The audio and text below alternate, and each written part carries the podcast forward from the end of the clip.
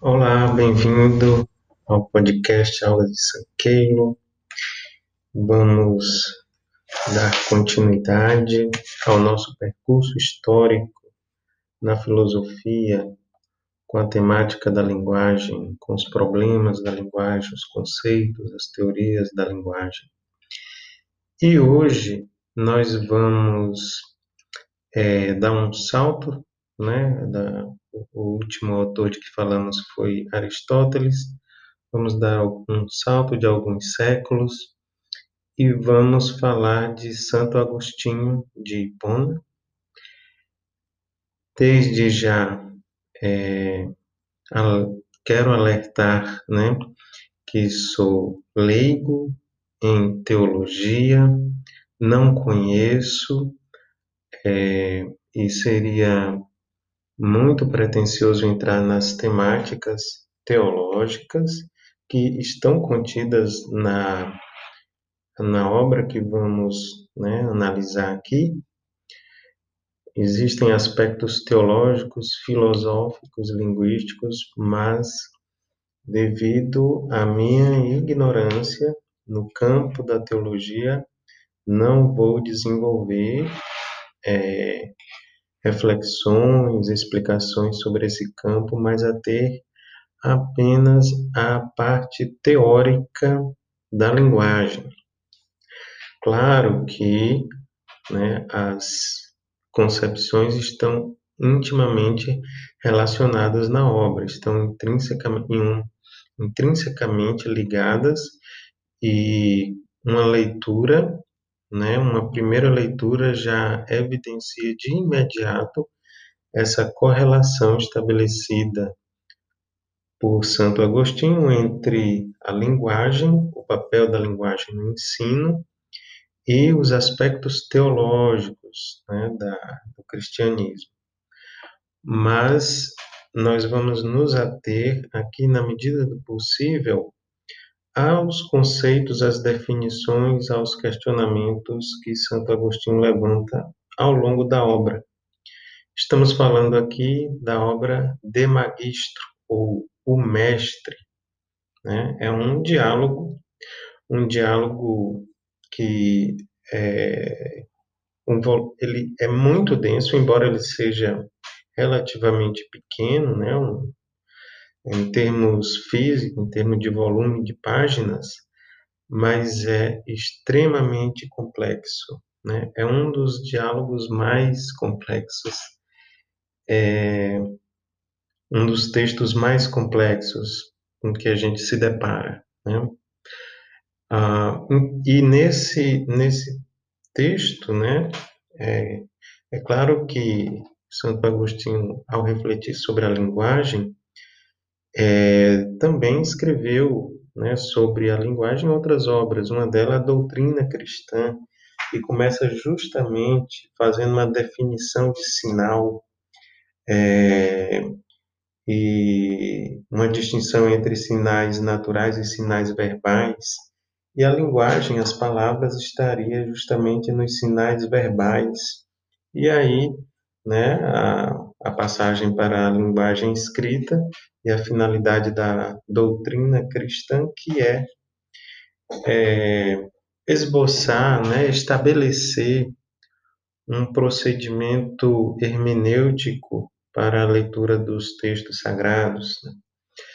Ah, mas é, no De Magistro há uma ênfase muito maior com relação à capacidade da linguagem de servir, de estar a serviço do ensino e, consequentemente, logicamente, a serviço da aprendizagem. Até onde vai essa capacidade da linguagem, se é que ela tem?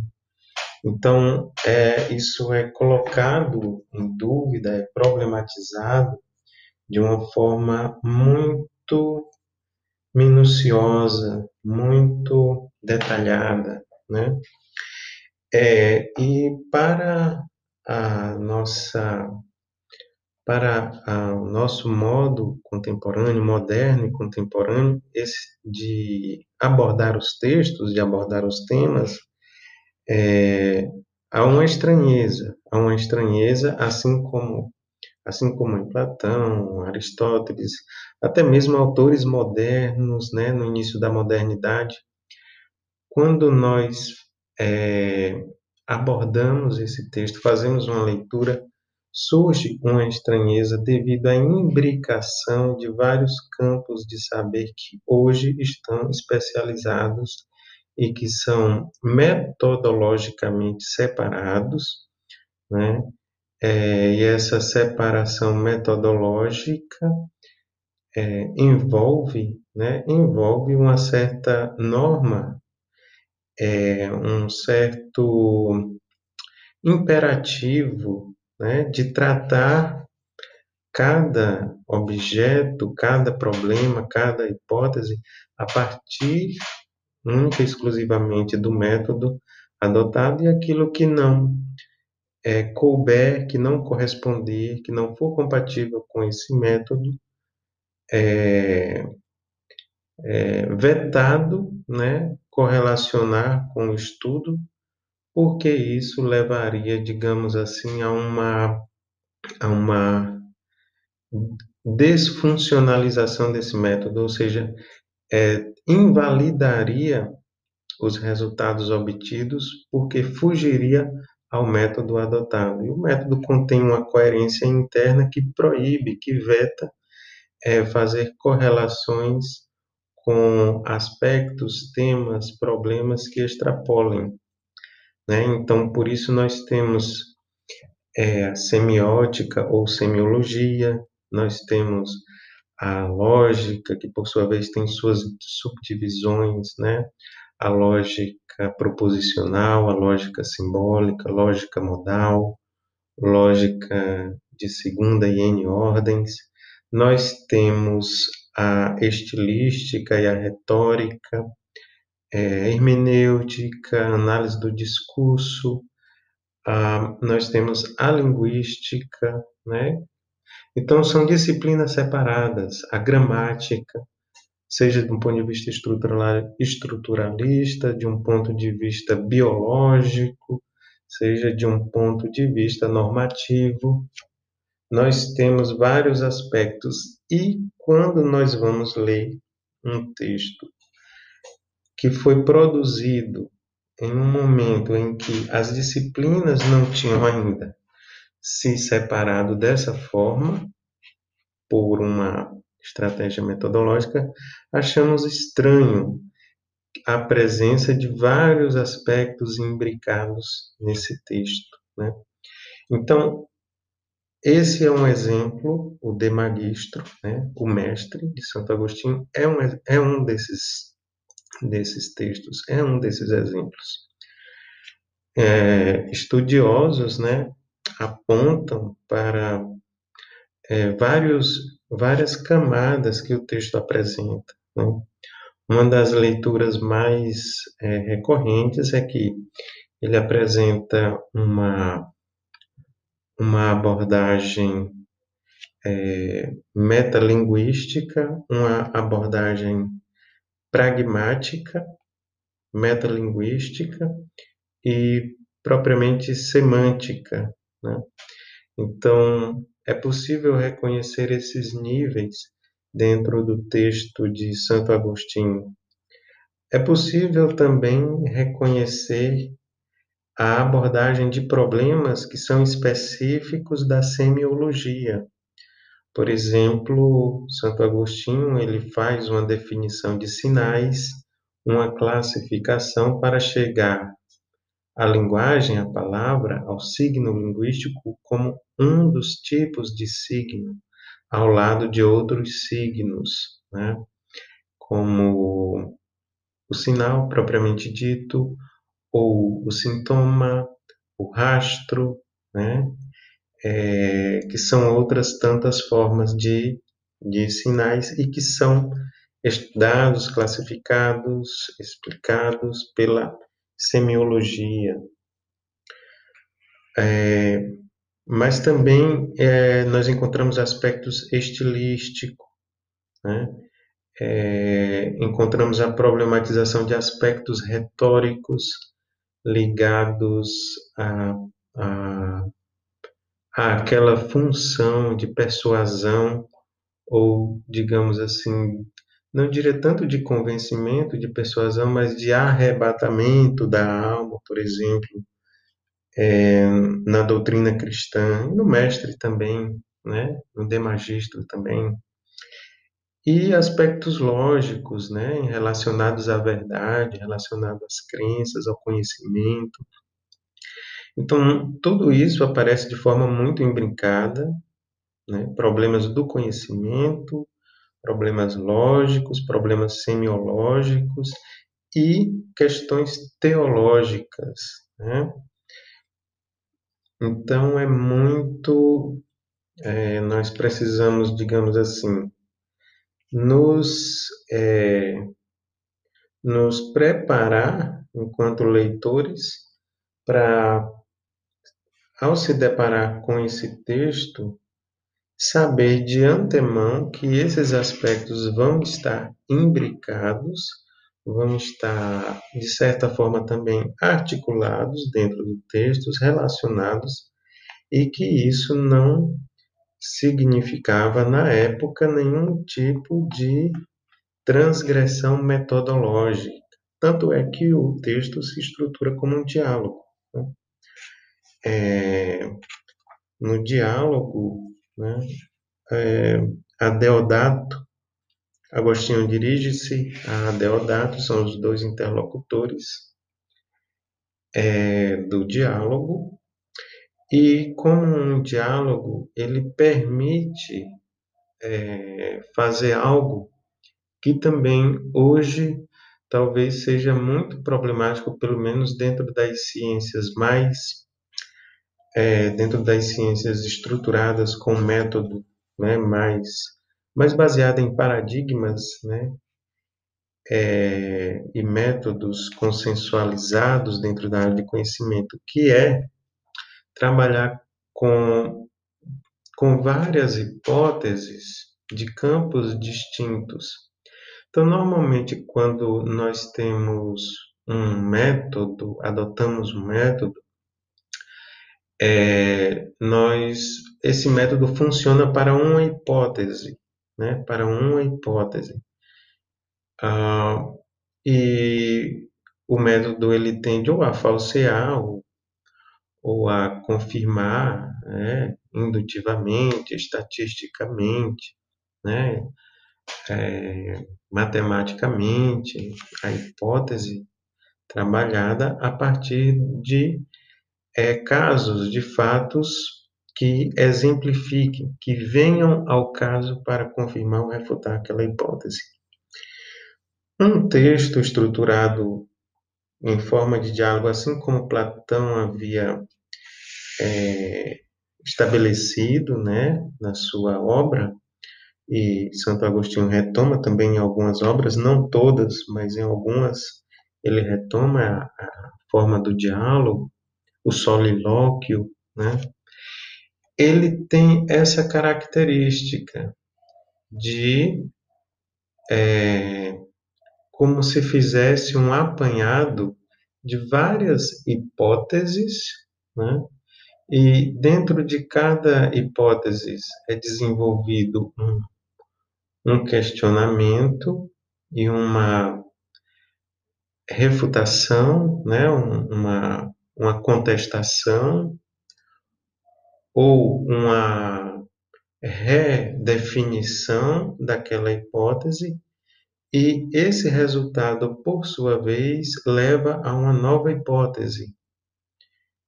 E progressivamente vai se ganhando uma compreensão geral do tema. Então é isso que acontece na abordagem da linguagem por parte de Santo Agostinho na obra de Magistro. Né?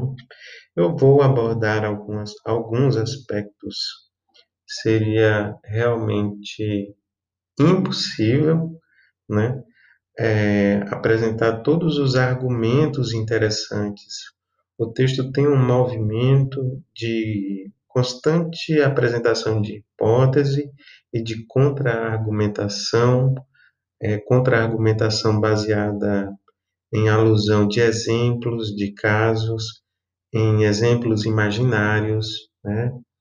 em, em situações, né? situações imaginárias, e isso ao longo do, do texto vai se tornando é, é, vai se tornando assim um, um encadeamento que é impossível, né, nesses poucos minutos, percorrer todo. Apenas a leitura realmente traria uma imagem vívida de como esse essa obra, esse livro, né, ele se constrói e como ele constrói uma reflexão por parte do leitor, né?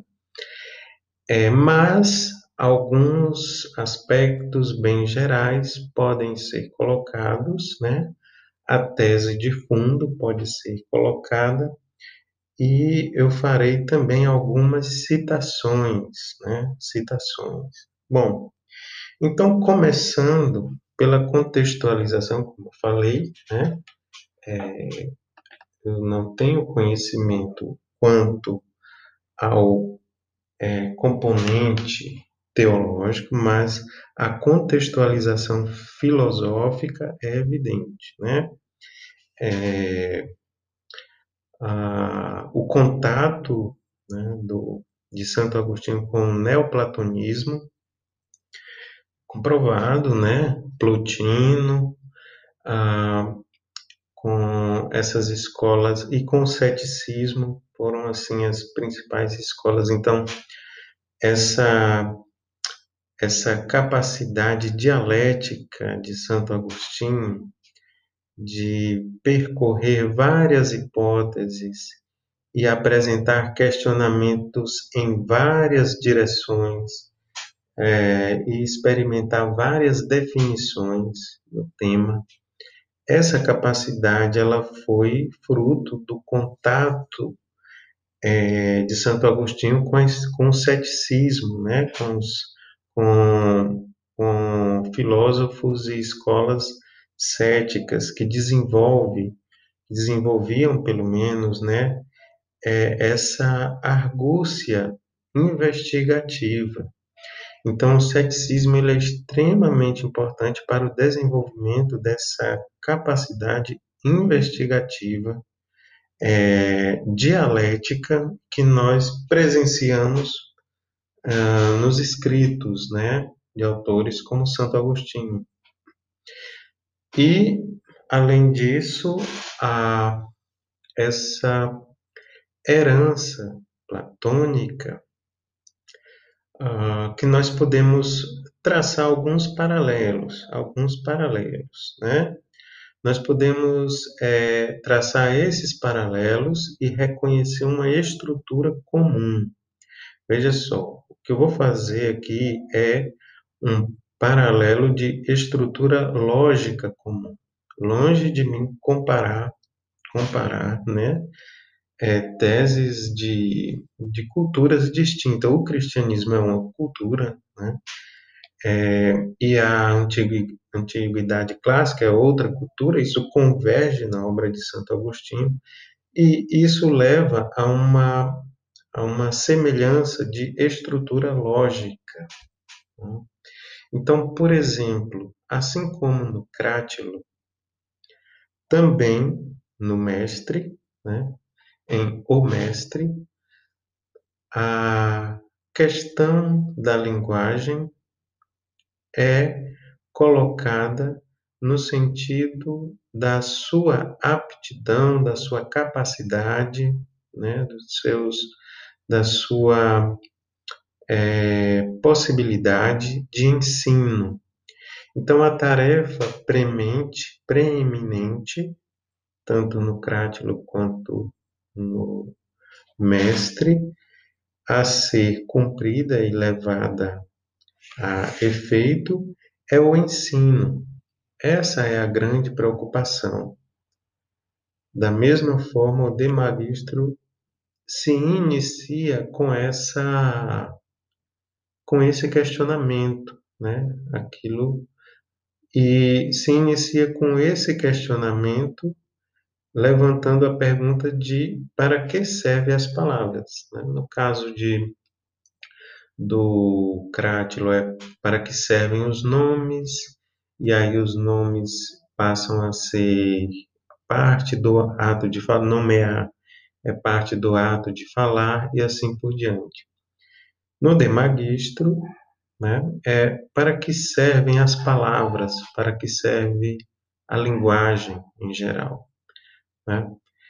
É, e aí se inicia uma definição, né, uma, uma, um exame justamente da capacidade de ensino. Né? Essa hipótese é a primeira que é colocada no Crátilo, quanto à justeza dos nomes, e no Demagistro, essa hipótese também é a primeira a ser colocada. Bom, a linguagem serve para ensinar, o uso das palavras servem para, assinar, para ensinar. É, e quem ouve, né, quem ouve, aprende com aquilo que é dito.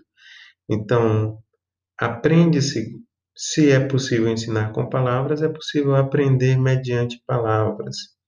Da mesma forma, também que no crátilo é colocada o ato de perguntar e o ato de responder, também no Demagistro né, surge esse essa análise, surge esse exemplo, né, da pergunta. Quem pergunta está procurando saber.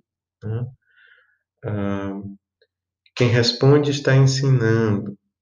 Mas quem pergunta também está ensinando sobre o seu interlocutor a sua dúvida. Então, quando eu pergunto algo a alguém, eu estou, embora eu queira aprender, mediante a resposta desse alguém, eu estou dando a esse alguém um conhecimento daquilo que se passa em mim, em minha subjetividade, né? Minha, é, das dúvidas que se passam em mim, as dúvidas que eu experiencio e que eu quero, ah, as dúvidas, as hipóteses, né?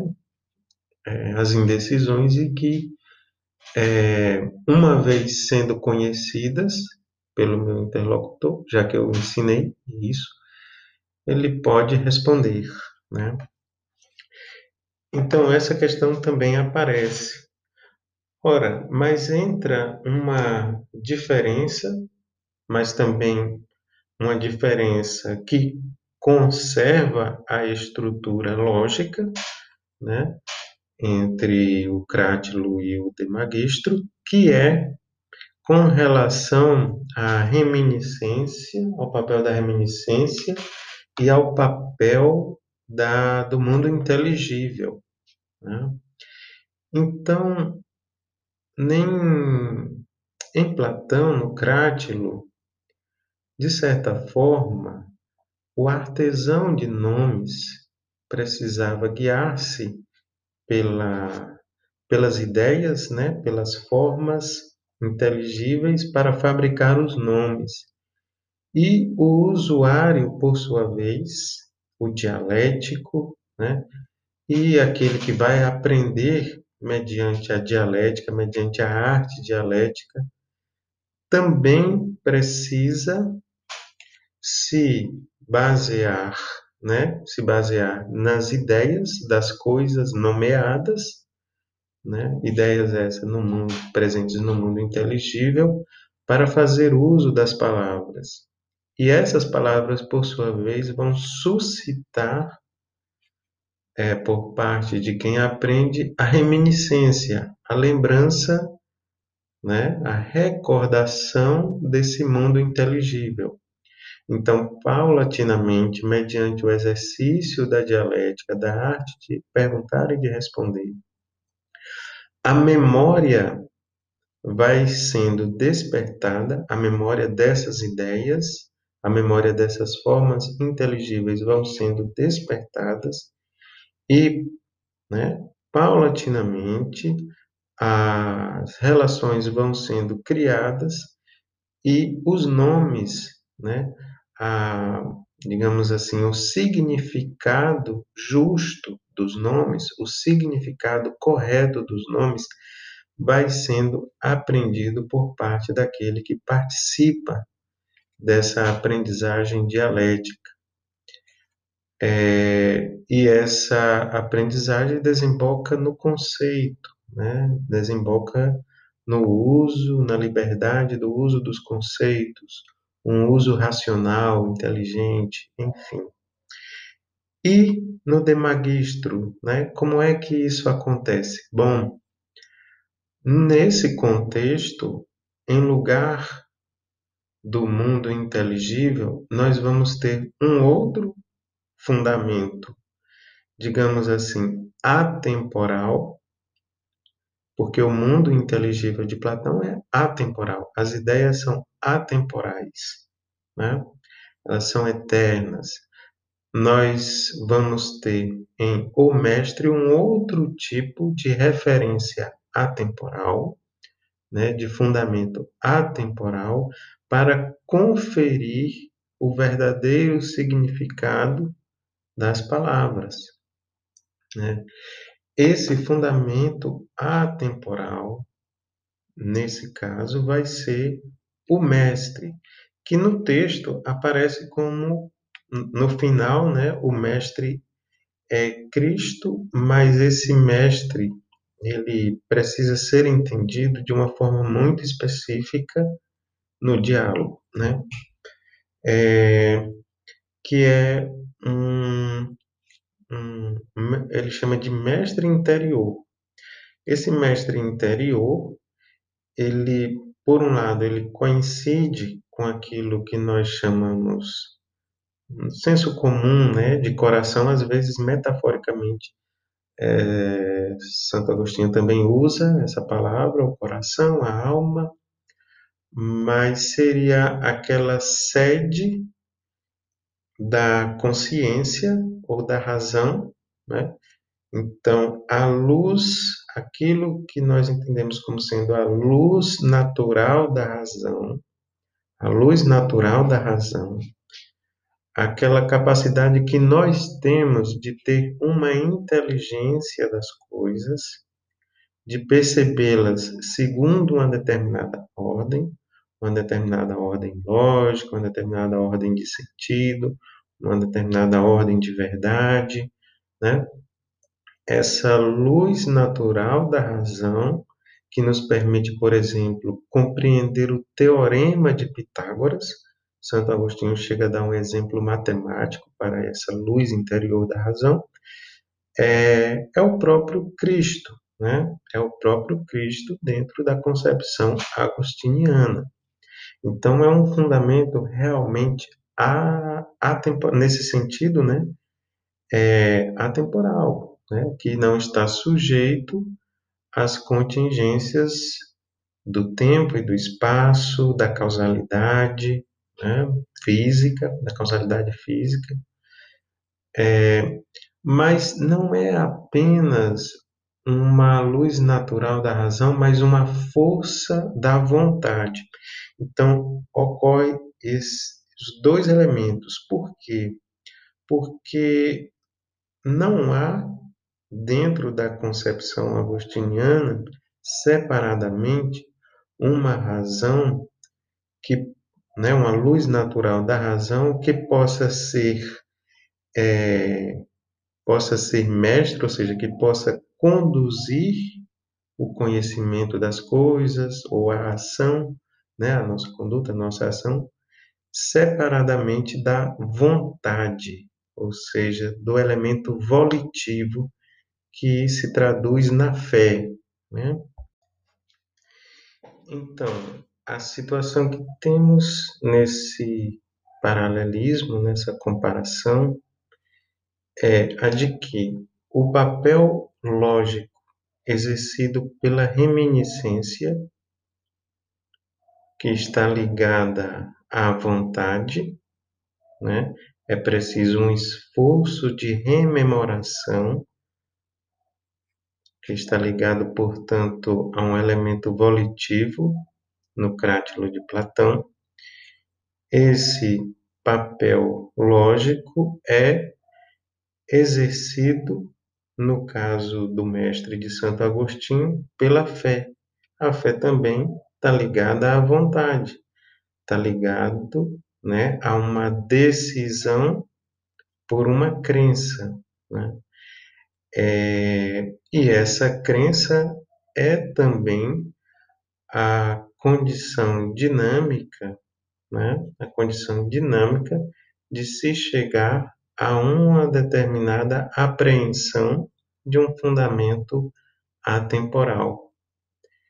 É, a reminiscência né, é essa condição dinâmica, porque sem o esforço de rememoração no processo de dialético, é, escapa, né, a, escapa a possibilidade de síntese, de, o, de estabelecer relações entre as várias questões, os vários conceitos, as várias, é, as várias hipóteses levantadas e, ao estabelecer essa relação, apreender as ideias, sem também o componente volitivo da fé, né, é a receptividade para aquilo que a luz natural da razão né, tem a ensinar, a, que Santo Agostinho chama de mestre interior e que é o Cristo, né, é esse fundamento atemporal. Sem isso não há uma receptividade. Sem essa receptividade não existe a pré-condição dinâmica subjetiva para se chegar a determinadas é, descobertas, vamos dizer assim, né? A determinadas apreensões, a determinadas compreensões, né? E somente nessa condição se tornam acessíveis. Então, é, é inegável, né, essa essa, né, longe de qualquer interpretação teológica, é inegável essa síntese né, entre um pensamento platônico, neoplatônico, é, cético e o, digamos assim, o arcabouço né, é, metafísico fornecido pelo cristianismo para Santo Agostinho desenvolver o seu diálogo. Bom, feitas essas considerações de contexto filosófico, contexto teórico, né, esse paralelismo, vamos passar então para a consideração de algumas passagens, né, e das teses principais do texto. Lembrando que o texto tem uma parte né, semiótica, ou que a gente chamaria linguística ou gramatical, uma parte metalinguística e uma parte pragmática, que é a relação da linguagem com o usuário, os efeitos que a linguagem, que o discurso pode causar no mundo ou pode causar nos usuários da linguagem. Bom, a tese é muito interessante. A tese é de Santo Agostinho, por um lado, ela é certamente, né, é baseada na crença religiosa, por outro lado, ela é totalmente cética. Mas ela é cética em relação às palavras. Isso que é interessante. O ceticismo de Santo Agostinho nesse diálogo é em relação às palavras. A questão levantada de se por meio de palavras é possível ensinar algo, já que essa foi a função principal reconhecida nas palavras, que são um tipo de signo, né? É, ela é negada, né? Assim, é, ela é reduzida ao fato de que, por meio de palavras, só é possível ensinar palavras. Mas isso, assim, é o aspecto metalinguístico no sentido de que as palavras, como todo e qualquer sinal, né? como todo e qualquer signo, cumpre a função de mostrar.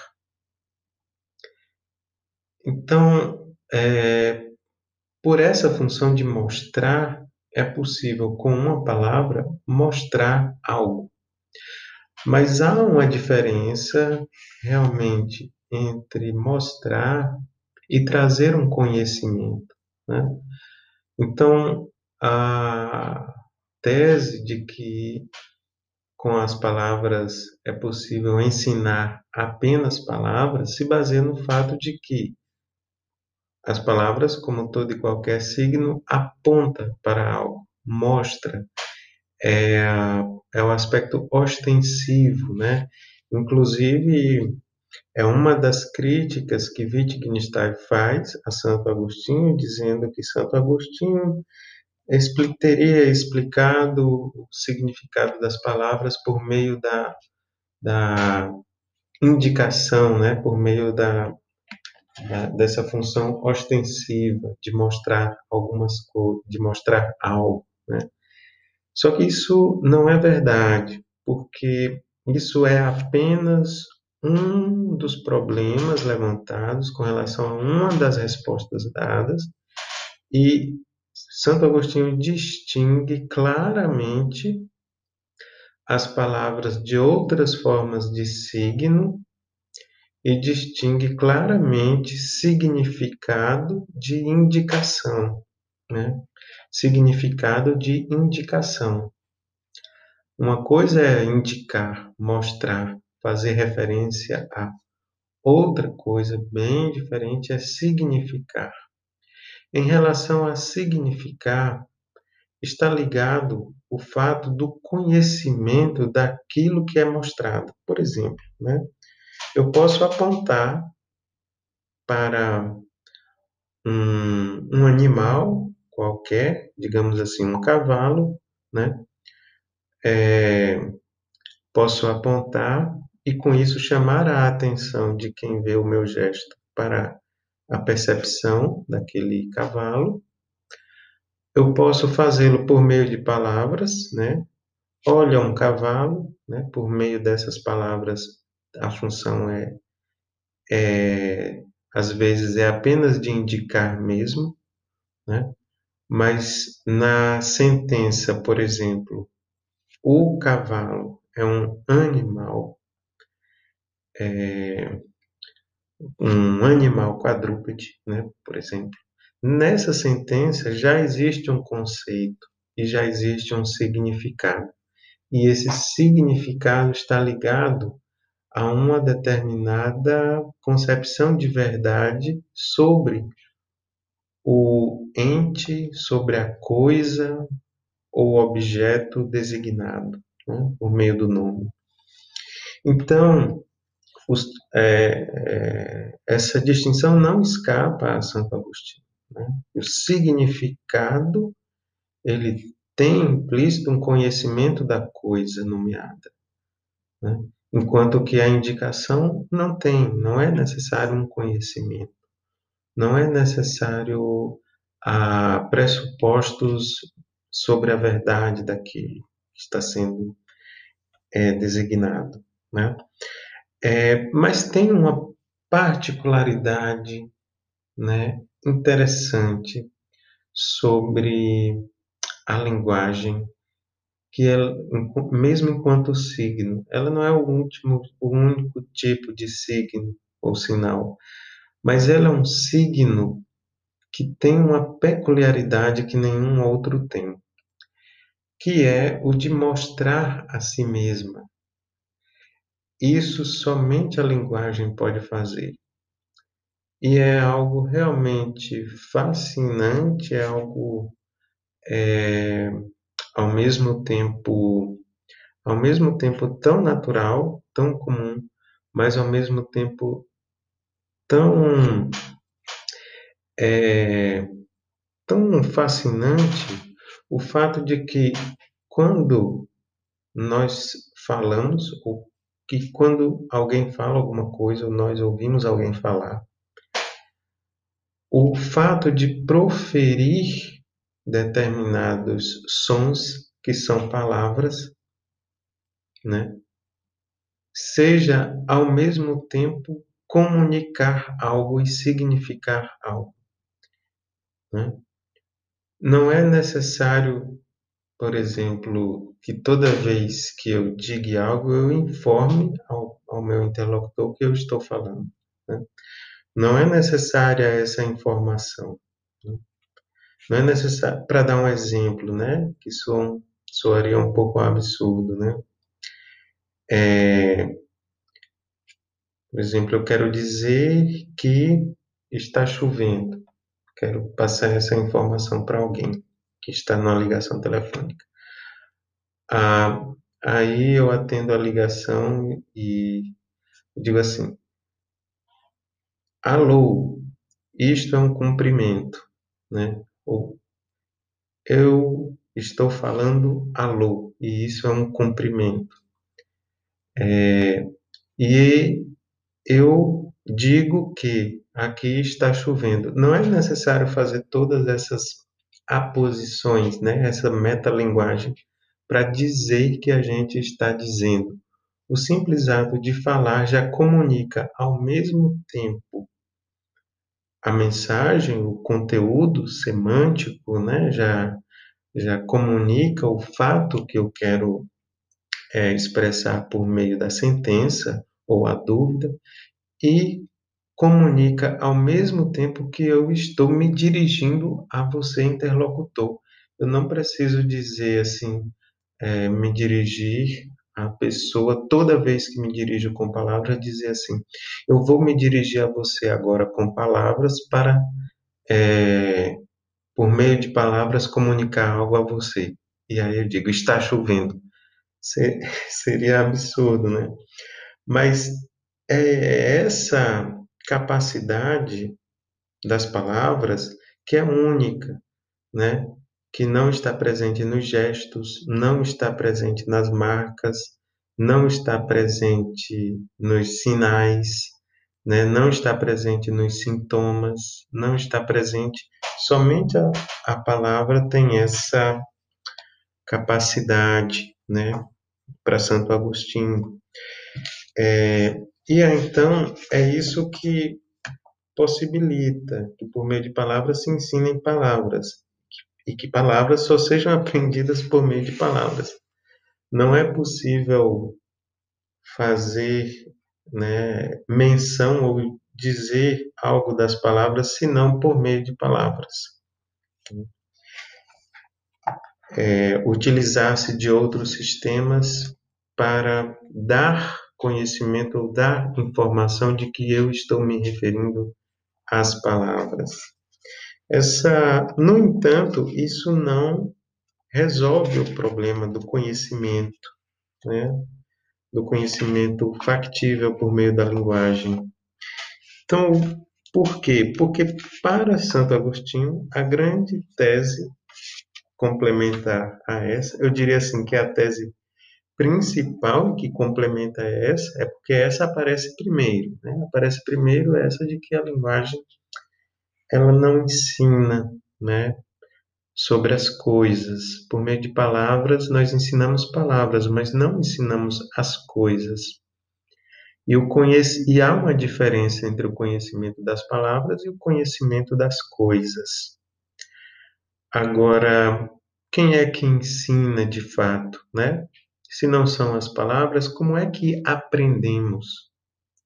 Bom, aprendemos, claro, mediante é, a experiência, mas não apenas, porque mediante a experiência sensorial, né, mediante o contato com as coisas, é, nós não chegamos de fato a uma a uma possibilidade de relacionar, né, de correlacionar aquelas aquelas experiências com o conhecimento verdadeiro, né, com um conhecimento universal necessário. Então, como que isso acontece? É, aí vem a tese mais interessante de todas, porque é, ela é uma é uma necessidade lógica, assim, não tem como evitar. Porque se a fonte autêntica do conhecimento não são as palavras, a fonte autêntica do conhecimento só pode ser privada de palavras. Porque se fosse, se a verdadeira fonte de conhecimento se utilizasse de palavras, então recairíamos na hipótese de que sim, ensina-se com palavras e aprende-se com palavras. Não, mas já se provou, pelo menos no diálogo, que com palavras não se ensinam mais do que palavras.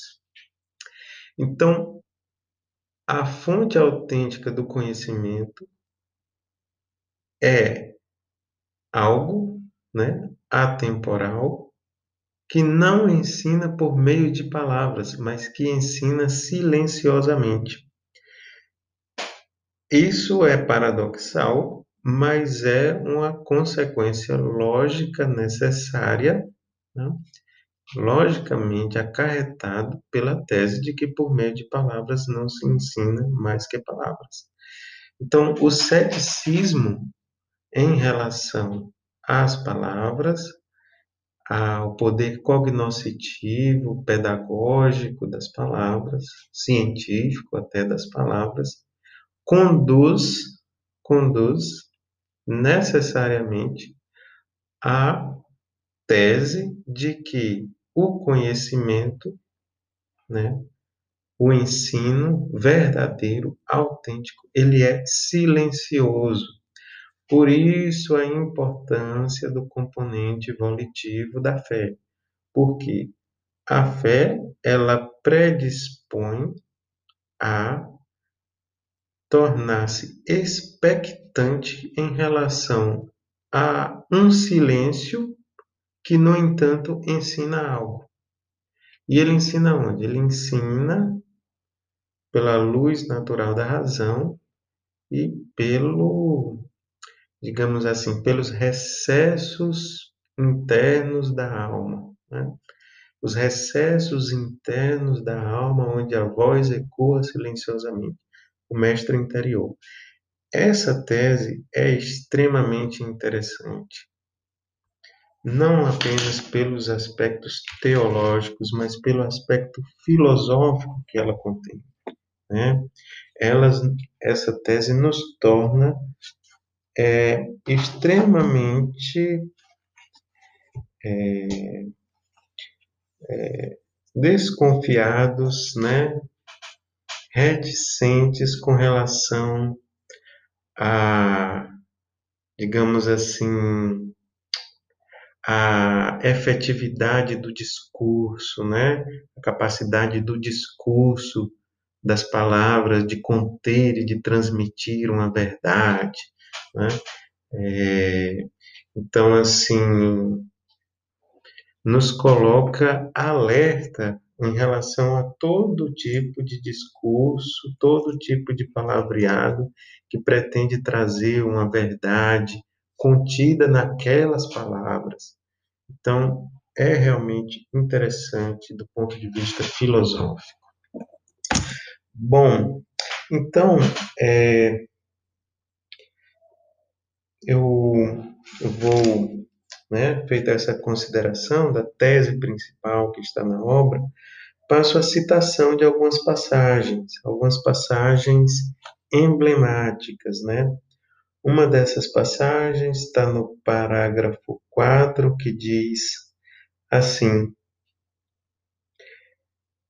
é, Mas é muito fácil para ti reconhecer que explicaste palavras por meio de palavras, isto é, signos com signos, e signos conhecidíssimos com outros conhecidíssimos.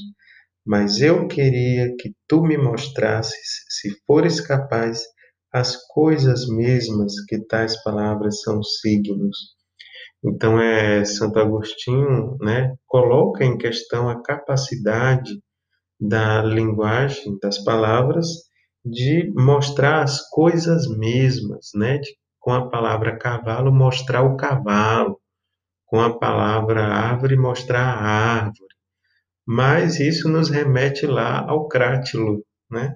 Nos remete justamente à tese de Crátilo, que dizia que as palavras são sempre verdadeiras e que elas nunca estão separadas da natureza da coisa. Então, essa questão é colocada e, claro, né, é, Santo Agostinho refuta a tese de que é possível mostrar alguma coisa por meio dos signos. Né?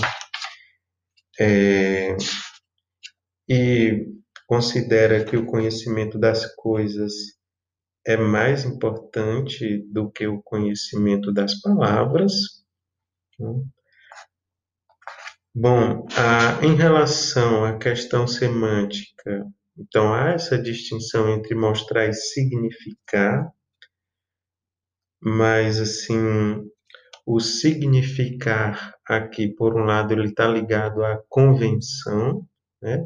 As palavras elas são convencionais para Santo Agostinho, é, mas elas têm essa capacidade de significar, ou seja, é possível dizer as coisas a partir de um conhecimento das coisas. Né?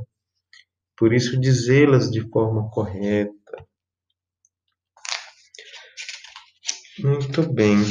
E tem uma passagem é, no parágrafo 26 que diz assim: efetivamente, o uso das palavras deve ser anteposto às palavras, já que as palavras existem para que nos sirvamos delas e as usemos para ensinar. Né? Então, olha só, a significação é o uso, não foi uma invenção de Wittgenstein. Né? É, o uso, a precedência do uso já está no De Magistro e talvez Wittgenstein tenha se esquecido de citar Santo Agostinho, né? Por conseguinte, quanto é melhor ensinar que falar, tanto é melhor a fala que as palavras. Consequentemente, muito melhor que as palavras é o ensino. Mas desejo ouvir objeções que talvez penses de mim, né? E aí vem a distinção entre o conhecimento das coisas e dos seus respectivos signos, né? É... E uh, para gente fechar né, essa exposição, uh, quer dizer, antes de fechar, tem uma citação ainda que quero passar, mas assim, é, as palavras têm um, um valor, né? É, no final, Santo Agostinho reconhece, bom, elas podem não ensinar, porque quem ensina é o mestre interior, mas elas têm uma função de, é, de despertar, de suscitar na alma a busca. Veja só, em Heráclito, em, em Crátilo, em Crátilo, o papel da dialética, ou seja, das palavras, o papel pedagógico das palavras, das palavras utilizadas no ensino, né, era de suscitar a rememoração, a recordação das ideias no mundo inteligível. Veja só que paralelismo interessante só que aqui numa outra direção. O papel das palavras aqui já não é mais o de despertar a lembrança de um mundo inteligível que jaz esquecido, mas de estimular, de instigar, né? de instigar é, a uma busca que não é uma busca de uma recordação, mas de instigar a alma a ouvir aquilo que o mestre interior tem a dizer. Nossa, o paralelismo lógico, estrutural é quase que simétrico, né? É, e aí tem essa passagem no parágrafo 36 que é muito interessante, que diz assim: Portanto, uma vez conhecidas as coisas, o conhecimento das palavras se faz também plenamente real. Mas, ouvidas as palavras, não se aprendem sequer palavras. De fato, não aprendemos as palavras já conhecidas. E as palavras não conhecidas, não podemos confessar que as aprendemos enquanto não captamos seu significado o que não surge com a audição dos sons emitidos, mas com o conhecimento das coisas significadas. É um raciocínio sumamente correto, e com toda verdade se diz que, quando se pronunciam as palavras, ou conhecemos ou ignoramos o que significam.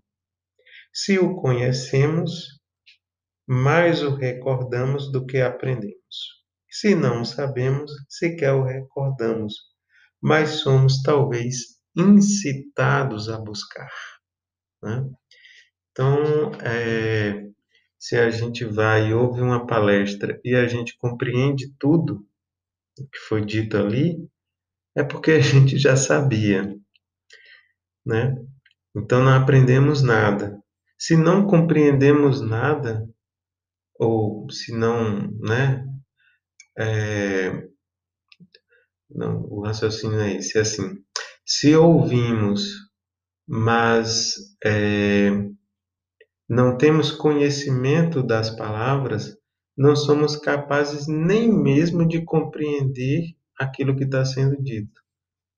Então, se a gente já não tiver conhecimento daquilo que está sendo dito numa palestra, nós não vamos sequer compreender, né? Uh, quiçá aprender algo. Mas se a gente vai, digamos assim, ouve uma palestra e não entende nada, aquilo talvez é o que Santo Agostinho está dizendo, né? Somos talvez incitados a buscar, a buscar.